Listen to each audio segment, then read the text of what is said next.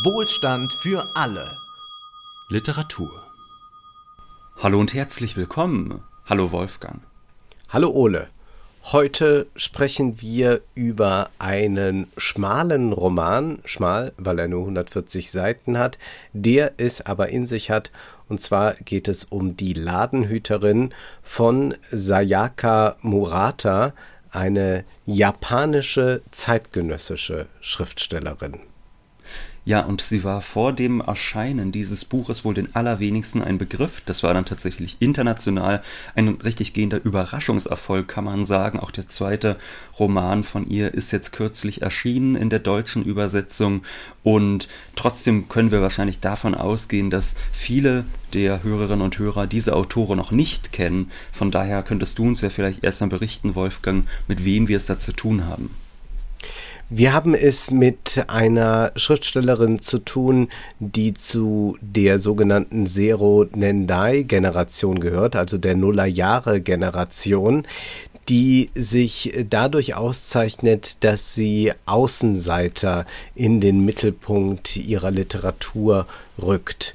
So ist es in Die Ladenhüterin, darüber sprechen wir gleich. So ist es aber auch in ihrem äh, jüngst in Deutschland erschienenen Roman oder 2020 erschienenen Roman Das Seidenraupenzimmer. Äh, dieser Roman, der nicht ganz die Höhe von Die Ladenhüterin erreicht, das sage ich gleich, ähm, erzählt auch die Geschichte einer Außenseiterin, äh, ein Mädchen, das missbraucht wird und sich dann entschließt, sich abzukapseln von den Erdlingen und äh, sich in äh, eine andere Existenz imaginiert, nämlich sie möchte Alien werden und sie möchte sich auch vor allem aus den Produktionszusammenhängen äh, heraushalten, äh, möchte nicht ähm, ihre Gebärmutter hergeben als Teil der Reproduktionsfabrik, wie es im Roman heißt. Äh, sie spricht dann auch, wenn sie zum Beispiel auf Siedlungen, auf Häusersiedlungen äh, äh, häufig von Menschenfabriken. Also wir sehen hier schon thematisiert äh, die Reproduktionsarbeit, äh, die äh, gesellschaftliche Reproduktion und auch die Demografie, die eine Rolle spielt. Auch das werden wir in die Ladenhüterin wieder erleben.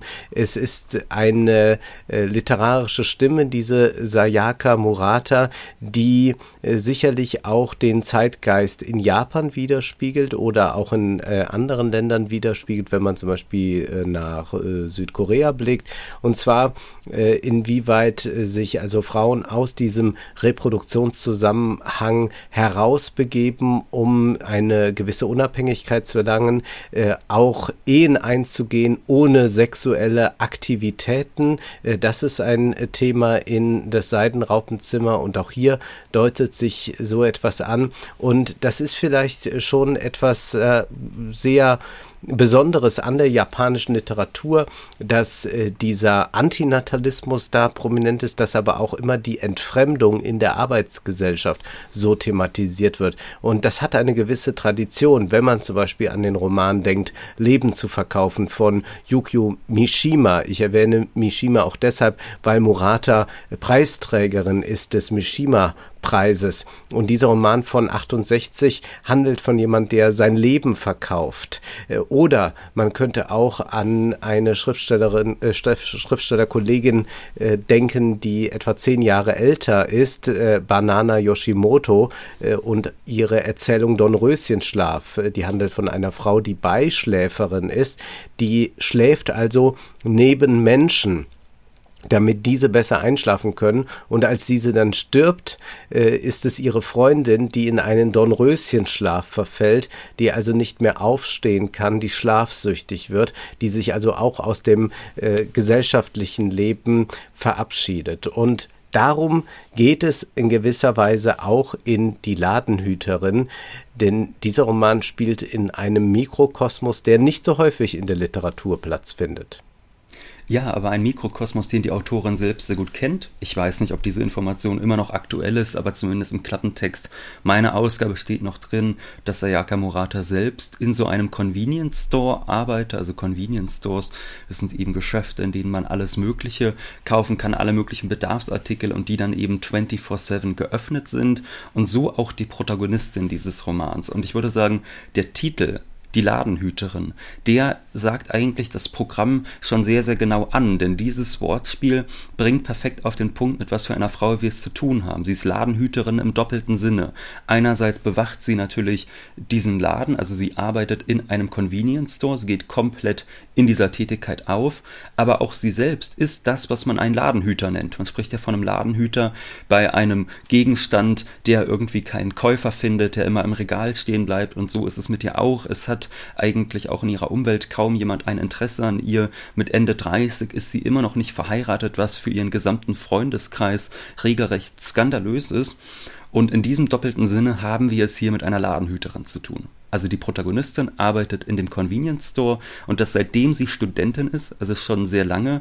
Sie ist tatsächlich die einzige Person, die seit der Eröffnung dieses Geschäftes dort arbeitet. Alle anderen sind ausgetauscht worden. Sie hat ein halbes Dutzend Chefs mittlerweile kennengelernt und sie hat unglaublich große Schwierigkeiten, sich 18 in 18 Jahre ist sie dort. Ja. Sie feiert damit äh, zweimalige Volljährigkeit. Also die eine Volljährigkeit, äh, die biologische, die hat sie vor 18 Jahren gefeiert und dann ihre eigentliche Volljährigkeit, nämlich die, dass sie 18 Jahre in diesem Laden ist. Ja, und sie spricht auch dann nochmal davon, dass sie dort eben so eine Art zweite Geburt erfahren würde. Das ist wirklich für sie die große Befreiung in diesem Geschäft anzufangen, denn sie hat große Schwierigkeiten, sich um die sie umgebende Gesellschaft einzufügen. Ja, also es wird sehr oft äh, so angedeutet, dass sie Autistin ist, auch wenn es nicht ganz explizit gemacht wird. Äh, man sieht das immer wieder, da können wir vielleicht später nochmal drauf sprechen, dass sie ähm, Reizüberflutung hat, dass sie auch eine unglaublich genaue Beobachtungsgabe hat, also dass sie äh, fast schon zwanghaft kontrollieren muss, wo was zu stehen hat, was natürlich in so einem Laden die perfekte Eigenschaft ist, weil da ja äh, alles perfekt geplant ist. Da muss man immer ganz genau wissen, was jetzt auf Augenhöhe mit dem Kunden stehen soll, damit es sich besser verkauft etc. Ich würde sagen, manchmal ist es fast schon ein bisschen klischeemäßig, dass sie da als Autistin dargestellt wird. Also sie wird auch mitunter als sehr kaltherzig dargestellt, was natürlich jetzt so bei Autisten nicht per se stimmt, sondern oftmals sind es da eher Schwierigkeiten darin, die Gefühle anderer zu lesen oder die eigenen auszudrücken, was ja aber nicht unbedingt mit einer Kaltherzigkeit einhergehen muss. Aber trotzdem würde ich sagen, abgesehen davon kann man schon sagen, dass es tatsächlich eine recht äh, gute Darstellung dessen ist, wie so ein autistisches Spektrum etwa aussehen kann. Sie hat jetzt durch diese Arbeit in diesem Geschäft einen eindeutigen Platz in der Gesellschaft endlich zugewiesen bekommen, mit der sie sonst ansonsten kaum umgehen kann. Sie versteht versteht viele der Traditionen um sie herum nicht. Sie versteht es auch nicht unbedingt, wenn Menschen ironisch mit ihr sprechen, sondern nimmt das immer für bare Münze. Und jetzt hat sie endlich eine Ordnung, in die sie sich einfügen kann und setzt dann auch diesen Job mit großer Liebe zum Detail durch. Ja, also und auch während die Menschen um sie herum sich fragen, warum sie nicht einfach einen besser bezahlten Job und einen Mann vor allem sucht, der sie aus der Erwerbstätigkeit befreit, möchte sie wirklich nur dieser Tätigkeit nachgehen und geht auch außerhalb der Arbeit daran auf. Also abends, wenn sie sich ins Bett legt, dann vergegenwärtigt sie sich nochmal die Geräusche aus dem Laden. Sie denkt immer, was jetzt wohl gerade passieren mag, wer gerade zur Spätschicht erscheint und so weiter. Das ist für sie die ganze Welt, in der sie lebt. Und der Bruch. Der Laden hat 24 Stunden, 365 ja. Tage im Jahr auf. Ja, und sie hat wirklich ein soldatisches Arbeitsethos, dass sie immer, wenn es gefordert ist, dorthin kommt. Und der Bruch, der vollzieht sich dann, als ein neuer Kollege auftaucht, Shiraha, der eigentlich dort gar nicht arbeiten möchte, der auch relativ schnell wieder gefeuert wird, ähm, den sie dann aber wieder trifft. Und sie macht dann einen eigenartigen Pakt mit ihm. Und zwar, sie geht arbeiten, sie sorgt für das Geld, er darf dafür in ihrer winzigen Wohnung mit ihr wohnen, aber ohne sexuelle oder romantische Konnotation. Dennoch haben sie vor zu heiraten, damit endlich diese elendigen Fragen ihrer Mitmenschen aufhören. Immer wieder werden beide gefragt, ja, wann heiratest du endlich? Äh, sie werden eigentlich wie die Schande der Gesellschaft behandelt und sind dann eigentlich doch der Meinung, gut, dann werden wir jetzt ganz unromantisch notfalls heiraten und er schläft dann bei ihr, weil er es da am gemütlichsten findet, immer in der Badewanne, beziehungsweise liegt auch sonst den halben Tag über dort und dafür ernährt sie ihn, damit sie durch ihn einen etwas besseren Platz vielleicht in der Gesellschaft bekommen kann. Und ich glaube, was dann am Ende passiert, das wollen wir jetzt noch gar nicht verraten.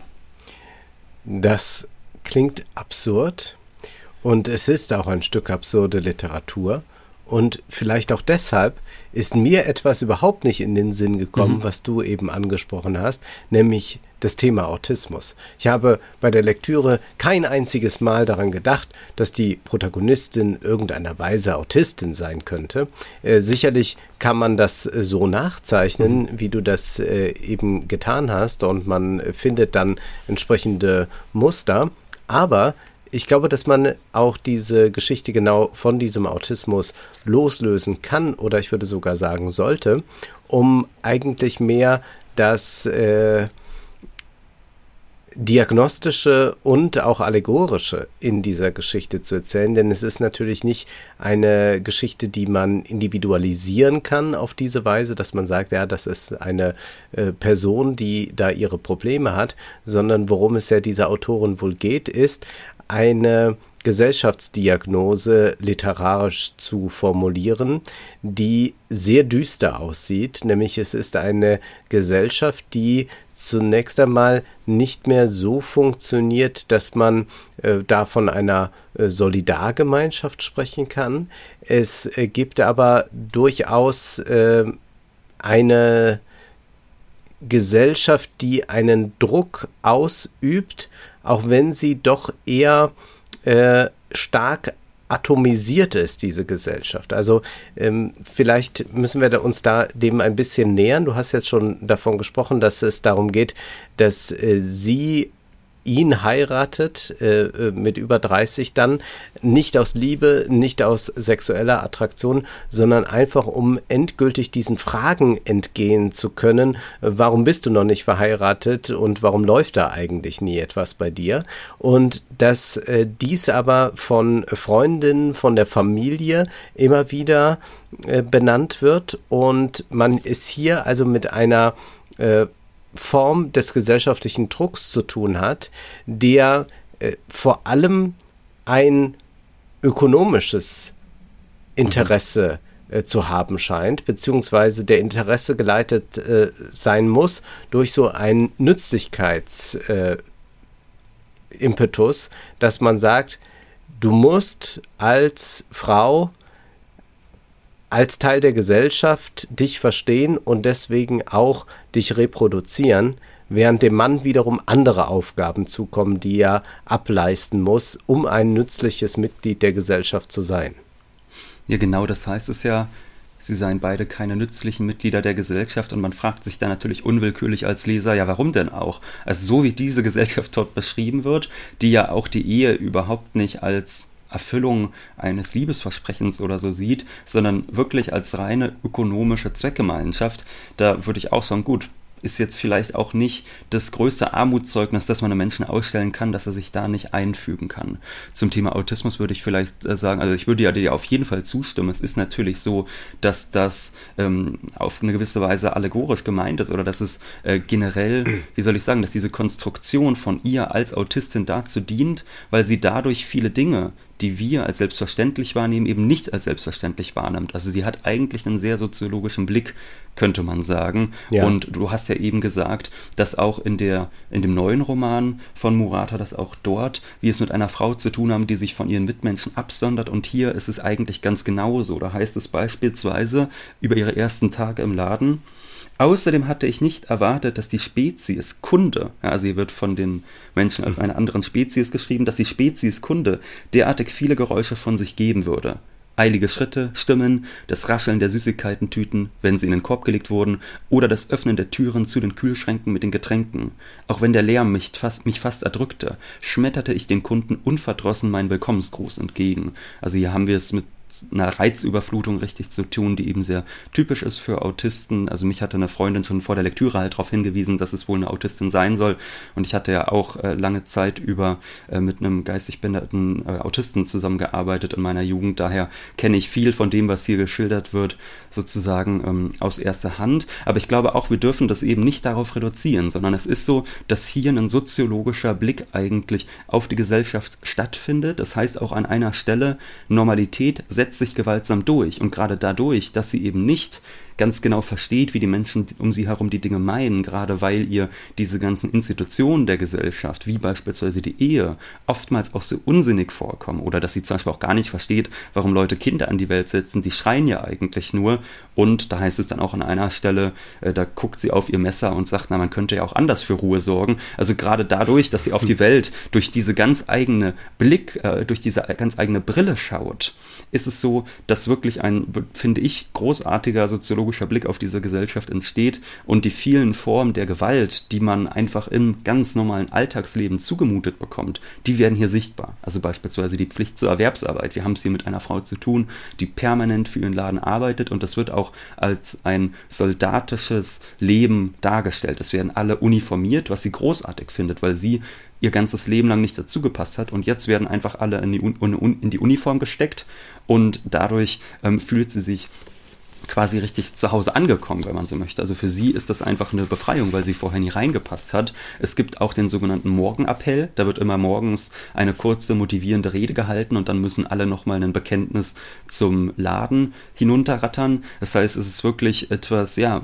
sehr soldatisches, was natürlich für die allermeisten Menschen eine Zumutung ist, aber auch wie die romantische Liebe in so einer Gesellschaft funktioniert und wie ein erfolgreiches Leben auszusehen hat. All das sind natürlich Anmaßungen, wie ihr ihre Mitmenschen ihr begegnen, was sie angeblich tun soll. Und das wird ganz großartig sichtbar an dieser Person, die sich am Kapitalismus selbst eigentlich gar nicht stört, solange sie ihre Stelle zugewiesen bekommt. Und dort in dieser Stelle eine friktionslose Welt vorfindet. Also überall da, wo dann Reibungen entstehen und das ist ja dann vor allem durch das Auftauchen des äh, neuen Mitarbeiters äh, gegeben, da wird es problematisch, da gerät genau diese Welt ins Wanken. Äh, Nochmal zu dieser äh, Frage der Uniformität. Es heißt an einer Stelle, ich will in den Konbini, also das ist dieses Geschäft, dachte ich, und zwar schnell. Für mich war es das Wichtigste, ein funktionierendes Mitglied des Konbini zu sein. Das war nicht so kompliziert. Geschlecht, Alter, Nationalität spielten keine Rolle. In Uniform waren wir alle gleich. Ladenangestellte eben. Und diese Uniformisierung finde ich sehr interessant. Also erstmal kann man sich ja hier fragen, äh, auch wenn es nicht eine marxistische Perspektive auf Arbeit ist. Ganz im Gegenteil, es ist ja so eine Überaffirmation äh, dieser Arbeit und auch der Entfremdung, beziehungsweise in der Entfremdung geht sie ganz auf. Das ist ja das Erstaunliche.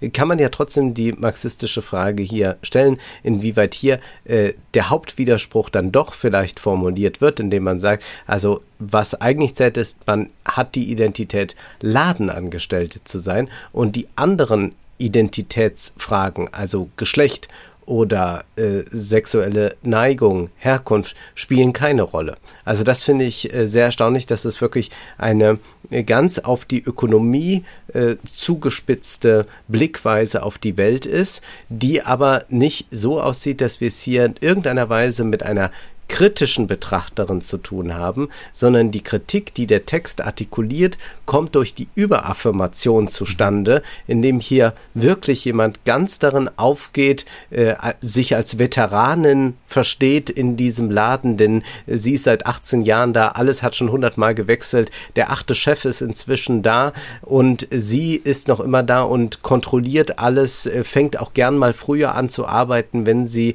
gebraucht wird, äh, ist immer zur Stelle, wenn irgendwelche Fragen sind. Und dass man äh, quasi das, was man einem Künstler zum Beispiel immer zugestehen würde oder von ihm erwarten würde, dass er ganz in der Arbeit aufgeht und man war inspiriert und hat die ganze Nacht durchgearbeitet oder so, das würden wir bei einer Künstlerexistenz äh, akzeptieren und das ist auch dann eine Konvention. Das ist hier das Ungewöhnliche, dass jemand äh, einen Job, und es ist ja eigentlich nur mhm. ein Job, den sie macht, um ein bisschen Geld zu verdienen, um sich das Studium zu finanzieren, dass sie in diesem so aufgeht, dass es ihre Identität wird, in diesem Laden zu arbeiten. Und die Freizeit ist auch eigentlich nur darauf ausgerichtet, sich wieder fit zu machen, um arbeiten gehen zu können.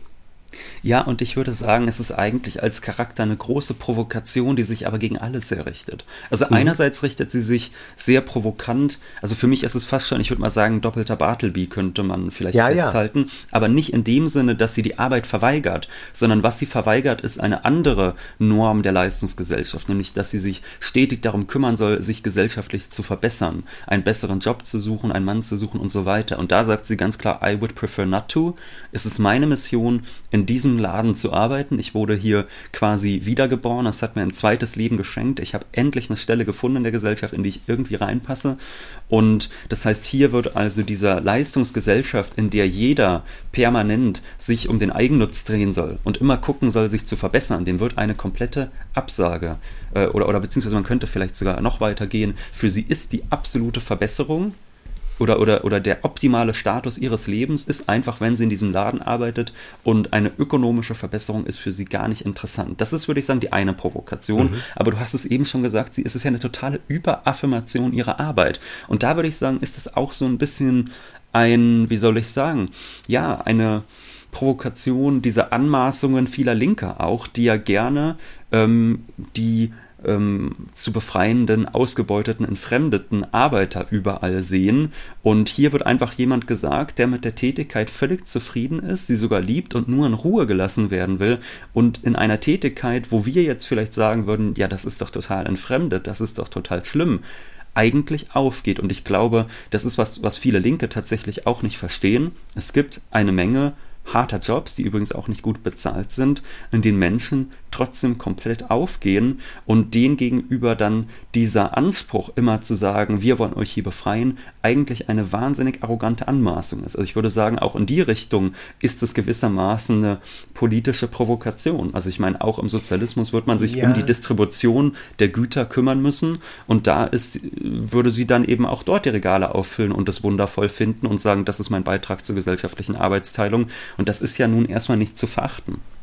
Nein, äh, zu verachten nicht, aber ich glaube, man muss hier schon einen Unterschied machen. Also zunächst einmal mhm. erinnert das natürlich auch an äh, eine andere Erzählung, über die wir schon mal gesprochen haben, Monsieur Bougrand in ja. Pension von äh, Huismans. Äh, da geht es ja darum, dass äh, ein Ministerialbeamter nicht in Rente gehen will, sondern immer weiter arbeiten will und sich dann das Büro zu Hause nachbaut. Und hier könnte man sich auch vorstellen, wenn die Protagonistin nicht mehr äh, kommen dürfte, dann würde sie zu Hause dann äh, ihren äh, Konbini einrichten. Aber diese Sache, die du jetzt gerade aufwirfst äh, mit äh, der Frage der Entfremdung, äh, scheint mir doch noch mal ein bisschen diffiziler zu sein. Denn wir haben es ja zwar mit einer Person zu tun, die jetzt gänzlich in diesem Mikrokosmos aufgeht, aber auch nur, weil die Welt da draußen so furchtbar ist, dass man dann sagt, dann lieber diese klare Struktur und äh, diese Kollegen, die ich habe und äh, die einstudierten Gesten und Sätze, die zu sagen sind. Denn bevor ich mich dem preisgebe und am Ende auch solche Beziehungen führen muss wie meine Freundin und äh, mich in dieser Weise reproduzieren muss, mache ich lieber das. Es ist ja durchaus ein Unterschied, ob man jetzt eine andere Gesellschaft hat, in der natürlich auch notwendige Arbeiten verrichtet werden müssen, äh, wo dann auch ein Aufgehen darin ist, dass man sagt, man äh, tut etwas im äh, empathischen Sinne für die ganze Gesellschaft. Aber hier geht es ja um eine ganz individualisierte, ich habe mir hier so ein kleines Reich geschaffen,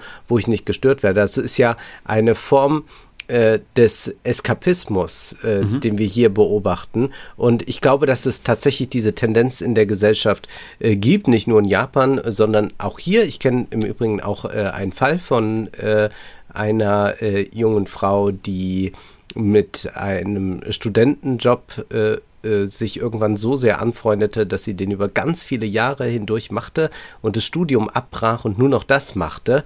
Äh, also das war eine, eine äh, ganz ähnliche äh, Geschichte, die dann ein bisschen äh, anders ausgegangen ist, nämlich durch Ehe.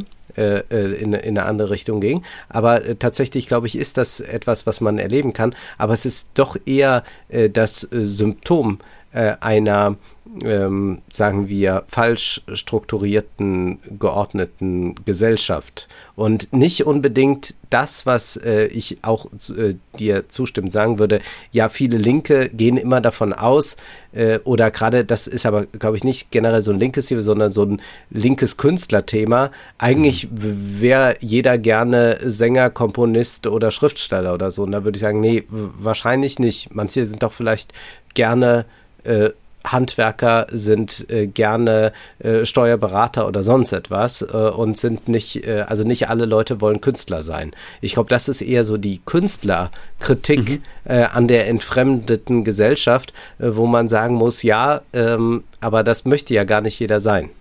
Nee, eher im Gegenteil. Also viele Menschen, ja. die in technischen Berufen arbeiten, nehmen den dann ja eher noch nach Hause auf die eine oder andere Art und Weise, haben ja, auch zu Hause. Und die wirken nicht alle unglücklich, das glaube ich nee. auch. Nein, überhaupt nicht. Warum auch? Ist Nein. ja nun wirklich ja, nichts verkehrt dran, äh, nützliche Güter für die Gesellschaft herzustellen. Von daher würde ich dir da auf jeden Fall zustimmen. Das ist eigentlich ganz genau so.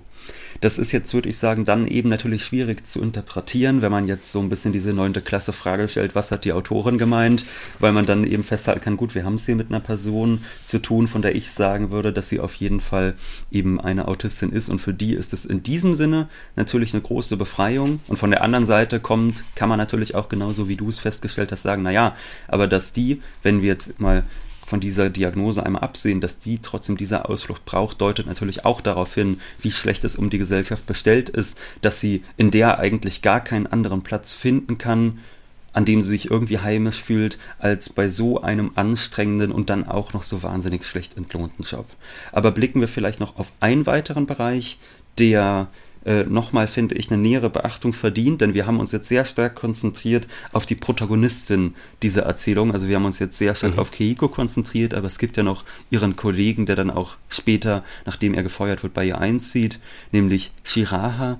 Der hat seine ganz eigene Theorie, wie es in der Gesellschaft zugeht. Also der interessiert sich weniger fürs Ökonomische, der interessiert sich eigentlich eher fürs Sexuelle. Man könnte, würde ich schon sagen, man hat das mit einem Incel zu tun. Also es gibt eine Stelle, ja. wo er zusammenbricht und weint und ganz klar macht, er hat noch niemals mit einer Frau geschlafen. Und er sagt dann über Frauen, die er auf der Straße sieht, die, die nehmen nur Typen aus ihrer Firma. Mich gucken die nicht mal an. So sind die Weiber, schon seit der Jomont-Zeit. Die jüngsten und hübschesten Mädchen vom Stamm nehmen den stärksten Mann und besten Jäger. Die starken Gene überleben. Der Rest muss sich mit dem zufrieden geben, was übrig bleibt. Die moderne Gesellschaft ist eine Illusion, sie unterscheidet sich überhaupt nicht von der Jomont-Zeit, obwohl ständig von der Gleichheit zwischen Männern und Frauen geredet wird.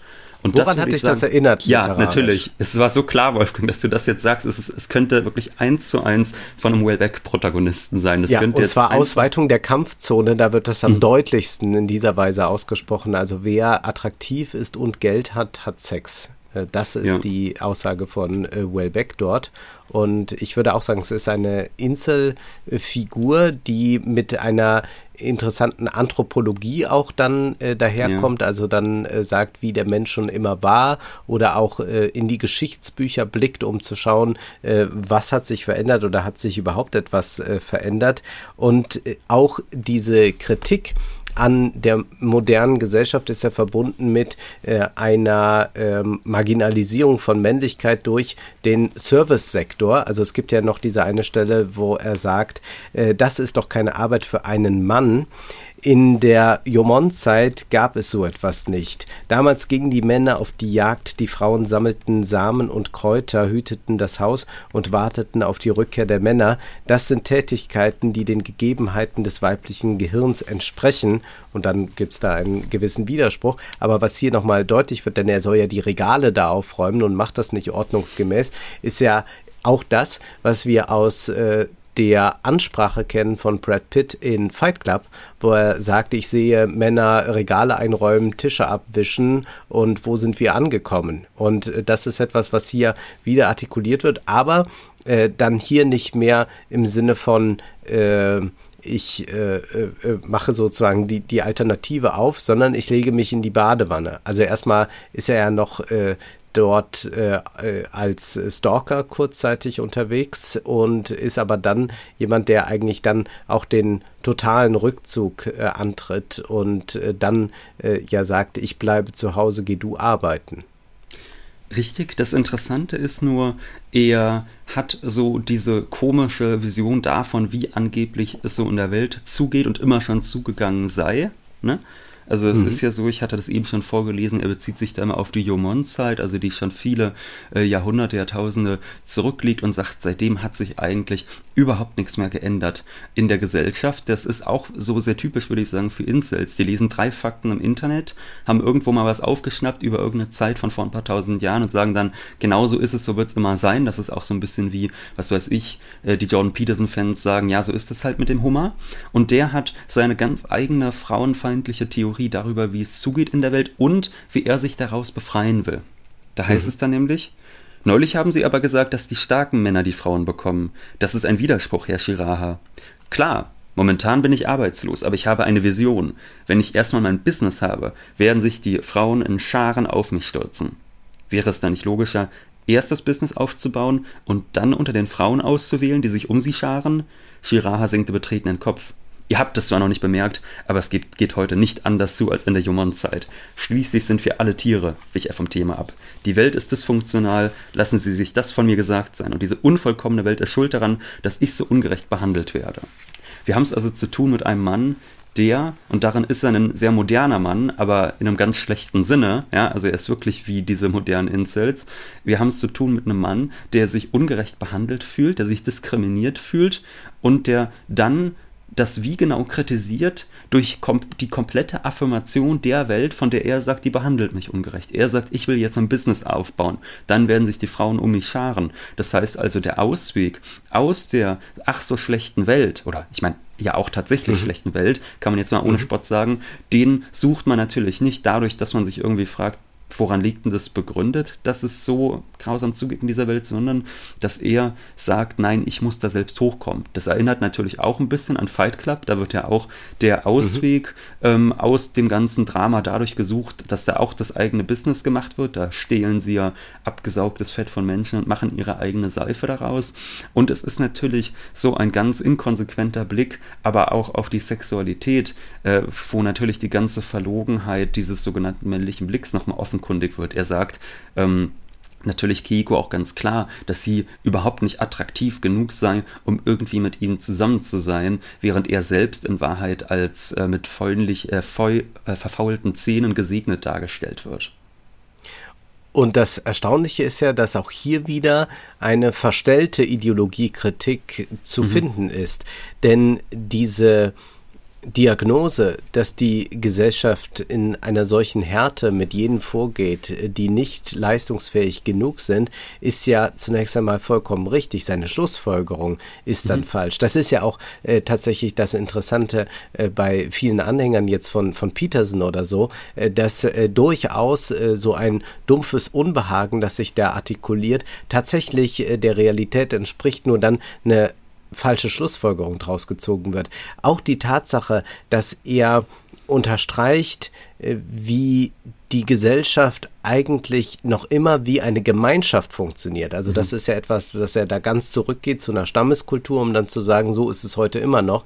Also dass die scheinbar moderne Gesellschaft oft noch wie eine Stammesgemeinschaft funktioniert, indem sie Außenseiter exkludiert.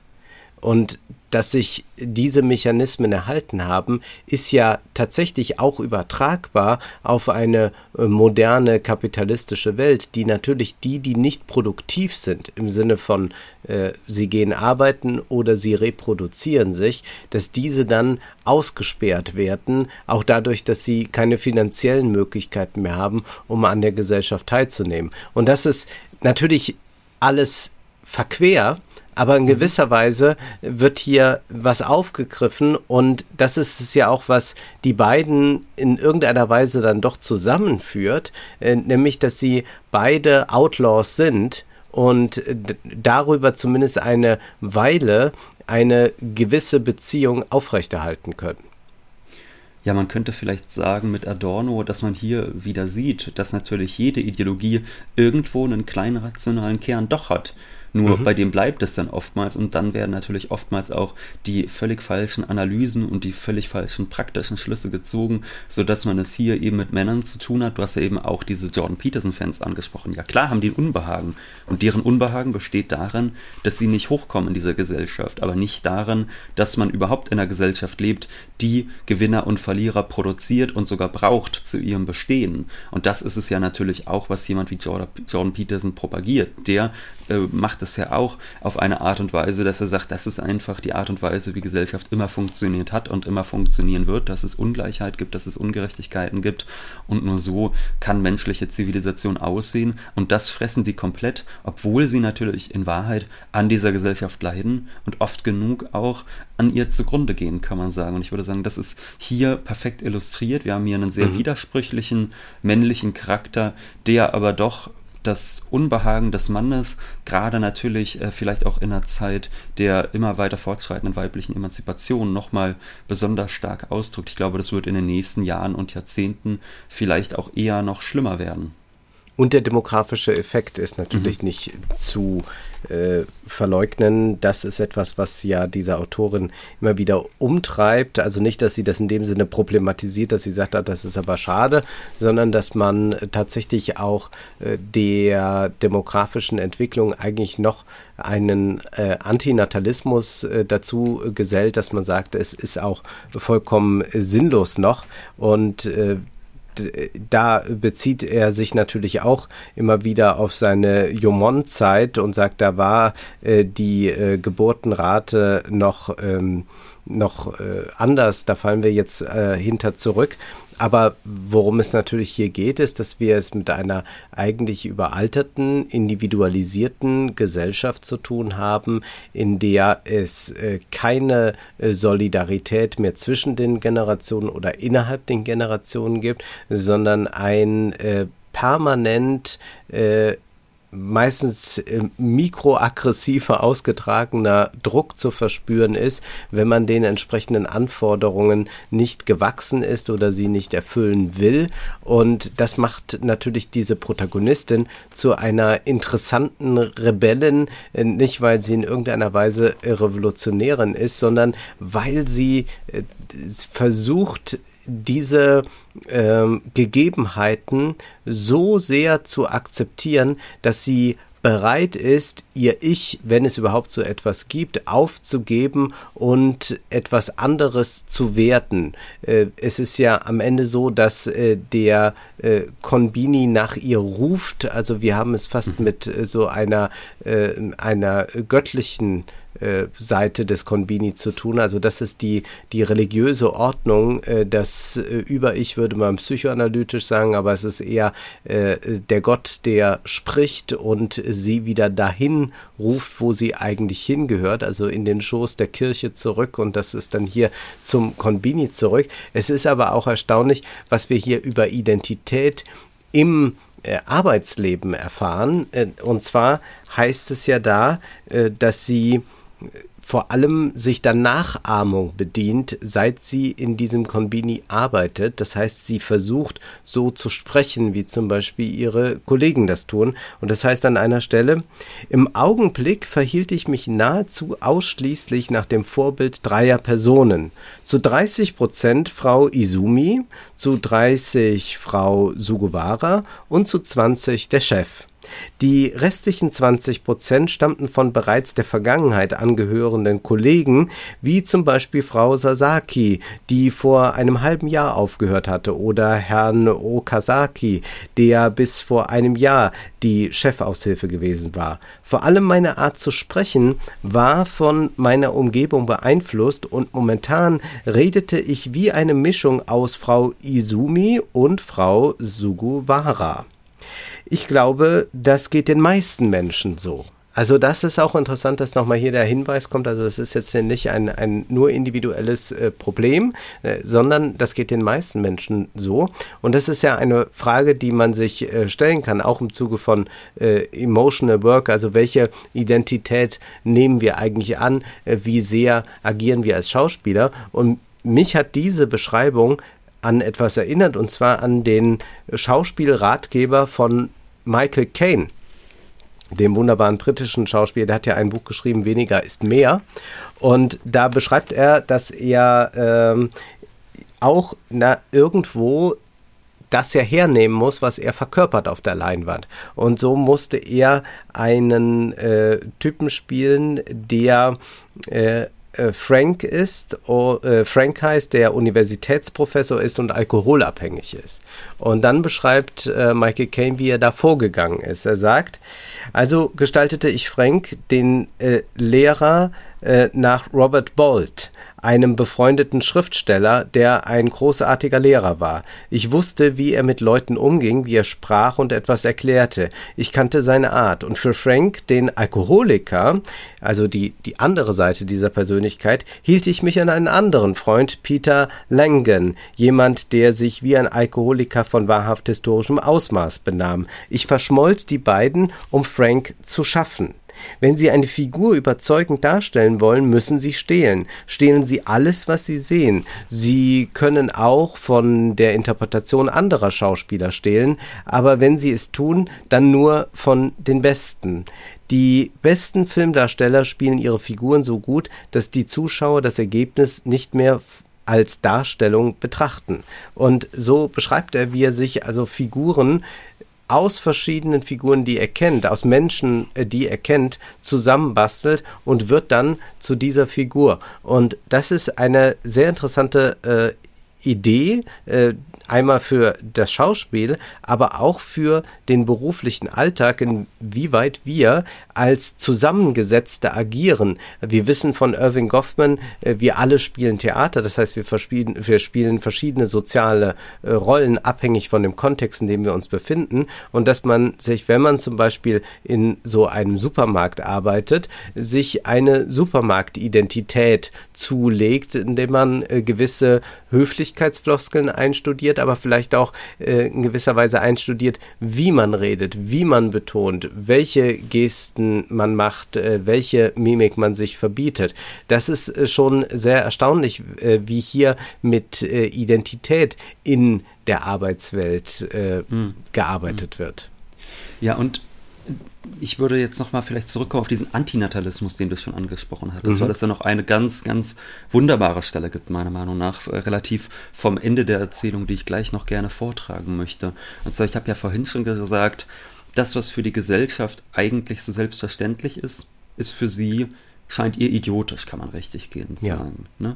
Also viele Normen, viele äh, Konventionen äh, findet sie völlig verrückt und weiß gar nicht, was das soll, weil sie, glaube ich, auch nicht so ein Verständnis dafür hat, dass tatsächlich einfach für die Menschheit als Spezies die Reproduktion dieser Gattung immer ein Selbstzweck ist das bedarf gar keiner Rechtfertigung. Das ist ja auch tatsächlich was, was man vielleicht sagen kann, was eben in der Na äh, Natur eines jedes Tieres normalerweise verwurzelt ist, dass Reproduktion etwas Selbstzweckhaftes ist. Und sie versteht das überhaupt nicht. Ganz im Gegenteil, sie sagt ja, wie bereits gesagt, an einer Stelle äh, sieht sie da das Messer liegen und denkt auch, man könnte das Kind doch auch anders stellen. So. Und äh, es gibt dann gegen Ende eine wunderbare Szene. Und zwar telefoniert sie da mit der Schwägerin ihres äh, Schwagerin, ihres, ja, man könnte sagen, Freundes, zukünftigen Ehemannes, wie auch immer, die sehr schlecht auf ihn zu sprechen ist. Sie ruft dort an und dann sagt sie folgendes. Jetzt hören Sie mal. Sie als Ladenhilfe wollen ein Kind von einem Arbeitslosen? Lassen Sie die Finger davon. Geben Sie Ihre Gene nicht weiter. Das wäre das Beste für die Menschheit. Ach, meinen Sie wirklich? Ja, meine ich. Behalten Sie Ihre verdorbenen Gene bis zu Ihrem Lebensende für sich nehmen Sie bei ihrem Tod mit, nehmen Sie sie bei ihrem Tod mit in den Himmel und lassen Sie nicht das winzigste bisschen davon auf dieser Erde zurück. Ich verstehe. Diese Schwiegerin war wirklich ein Mensch, der logisch denken konnte. Ich war voller Bewunderung. Also wirklich, wenn ich mit Ihnen spreche, habe ich das Gefühl, den Verstand zu verlieren. Reine Zeitverschwendung. Machen wir lieber Schluss. Aber das mit dem Geld richten Sie ihm auf jeden Fall aus, ja? sagte die Schwägerin und blickte auf. Offenbar war es aus irgendeinem Grund besser für die Menschheit, wenn Shiraha und ich keinen Koitus hatten. Ich war ein wenig erleichtert, denn der Gedanke an Geschlechtsverkehr war mir ziemlich unheimlich. Schließlich hatte ich so etwas noch nie gemacht. Was meine Gene betraf, so würde ich bis zu meinem Lebensende darauf achten, dass ich sie nirgendwo achtlos zurückließ, und wenn ich starb, wären sie ja ohnehin weg. Andererseits machte diese Entscheidung mich auch ein wenig ratlos. Es war zwar alles geklärt, aber was sollte ich bis dahin machen? Und hier sieht man natürlich perfekt das, was du so als Antinatalismus bezeichnet ja. hast. Also wirklich noch so eine ganz naive Zustimmung, dass sie sagt, ja, danke, da hat es endlich mal jemand so ganz klar gesagt, was ich mir schon immer gedacht habe. Ja, natürlich jetzt aus einer anderen Begründung heraus, also bei ihrer zukünftigen Schwägerin quasi, da ist es ja eher jetzt aus dem Grund heraus, äh, dass die sagt, ja, sie als sozialer Abschaum, sie sollen sich bitte nicht fortpflanzen, aber sie findet das ganz unabhängig davon eigentlich eine wahnsinnig sinnvolle Idee und ich finde wirklich, dass diese Naivität, die dieser Charakter auch immer wieder an den Tag legt, äh, dass die tatsächlich irgendwie etwas Berührendes hat. Also ich muss generell sagen, dass ich diese mhm. Erzählung äh, sehr genossen habe. Ich fand das auf eine gewisse Art und Weise sehr lustig und komisch. Klar, es hat auch gewisse traurige Seiten, hatten diese Naivität, aber ich fand eigentlich von Seite an äh, die Erzählung ziemlich großartig, muss ich gestehen, und ja. habe äh, diese ganze Denkweise, die einem da, also die uns jetzt natürlich so ein bisschen verrückt erscheint, aber die einem da so plastisch dargestellt wird, dann doch sehr, sehr gut nachvollziehen können, wie dieser Mensch die Umwelt betrachtet und wie ganz anders er sie betrachtet. Und das liegt an der Klarheit der Sprache. Es sind ja, ja. Äh, sehr einfache Sätze. Es sind äh, Sätze, die manchmal ein bisschen schimmern, vielleicht doch äh, eine Sehnsucht nach etwas äh, Romantik in der Welt, wenn der Laden am späten Abend in einem besonderen Lichte leuchtet oder so etwas wird ja dann schon einmal artikuliert. Aber sonst ist es eine Sprache, die sehr stark mit dem Funktionalen arbeitet und dieses funktionale äh, Sprechen dann aber auch mitnimmt in die zwischenmenschlichen Beziehungen, äh, wie du das ja jetzt gerade auch äh, geschildert hast. Und da wird es dann komisch und äh, tragikomisch zugleich. Und das finde ich auch eine äh, ganz, ganz äh, äh, große literarische Leistung, die auch darin steckt, dass man ähm, so einen dichten Text eigentlich komponiert auf 140 Seiten und diese äh, Themen äh, sowohl äh, als äh, gesellschaftliche Themen aufgreift, aber sie wirklich immer rückbinden kann an das Individuum. Äh, das war ja damals deine äh, Kritik ein bisschen an Marion Messima, dass sie in ihrem Roman Fehlstart doch immer wieder so sehr ins kolumnenhafte, feuilletonistische mhm. geht. Das finden wir hier gar nicht. Das ist wirklich ganz an der Handlung, an der Figur mal ausgelegt. Es gibt nicht irgendwelche allgemeinen Betrachtungen zur Welt, sondern das ist alles immer eingebettet in diese Erzählung und das finde ich auch sehr, sehr äh, beeindruckend und ich glaube auch, dass diese Tendenz äh, des äh, Antinatalismus, äh, die jetzt hier deutlich wird, die Welbeck ja auch in Vernichten aufgreift, äh, vielleicht äh, sich nochmal verstärken wird, also dass diese grundsätzlichen Fragen nicht nur mit Blick auf den Klimawandel gestellt werden, sondern ich glaube, da, wo die nächste Generation nicht mehr ein solches Fortkommen sieht wie die Generation davor, da stellen sich solche Fragen natürlich in äh, höherem Maße und wo die Solidar Gemeinschaft äh, eigentlich nicht mehr vorhanden ist, äh, findet natürlich aufgrund dieser Individualisierung dann natürlich auch äh, so eine ähm, Form der Absage an Gesellschaft statt. Und das ist etwas, was diese japanische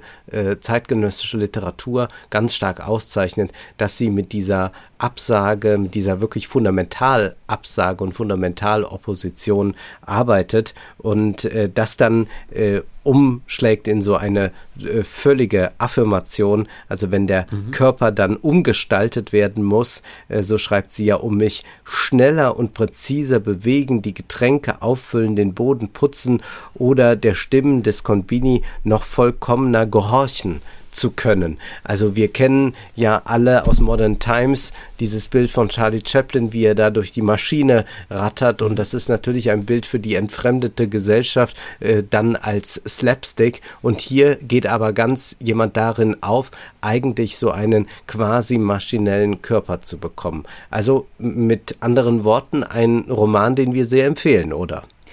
Ganz unbedingt. Und ich meine, du hast jetzt ja diesen Vergleich zu Messina angestrengt. Und ich würde sagen, gerade da ganz klar, das ist deutlich eleganter gemacht, weil bei Messina eben wirklich einerseits diese feuilletonistischen Elemente irgendwie da drin waren oder auch kolumnenhafte Haften, dass da nochmal sehr genau einfach beschrieben wird, hier geht's ungerecht zu, die Solidarität lässt nach, wir sind keine Grande Nation mehr und so weiter und so fort. Aber hier ist es ja anders. Oder beziehungsweise bei Messina war es dann eben so, dass man den Eindruck hatte, alles, was diese Person macht, soll eigentlich nur zur Illustration dessen dienen. Aber diese Protagonistin als Charakter interessiert Messina überhaupt nicht, weshalb das Ganze eben was von einem, äh, ja, was sehr Thesenromanhaftes hat. Und hier ist es so, dass man wirklich merkt, dass diese Autorin sich interessiert für diesen Charakter, äh, eine Faszination für ihn entwickelt hat beim Schreiben und anhand dieses Charakters dann wiederum natürlich viel Diagnostisches aufzeigt. Jetzt sind wir, glaube ich, mit der Besprechung dieses Romans am Ende. Aber ich kann ja schon mal verraten, was als nächstes gelesen wird, denn jetzt ist nichts mehr mit 140 Seiten und das machen wir nee. mal an einem Tag, sondern jetzt haben wir uns mal was vorgenommen. Wir lesen einen der Elefanten, wie man glaube ich sagt, von Dostoevsky. Genau. Wir lesen Ein grüner Junge und natürlich in welcher Übersetzung, Wolfgang? in der Svetlana Geier Übersetzung und da heißt er ein grüner Junge, sonst bekannter unter dem Titel Der Jüngling Wer jetzt äh, da schon eine Ausgabe hat, kann ihn natürlich auch lesen, aber Svetlana Gaia ist die große Dostoevsky-Übersetzerin. Sie ist, so heißt der Dokumentarfilm über sie, die Frau mit den fünf Elefanten. Das würde ich auch sehr zum Einstieg mal in die Dostoevsky-Welt empfehlen, sich diese Doku anzusehen.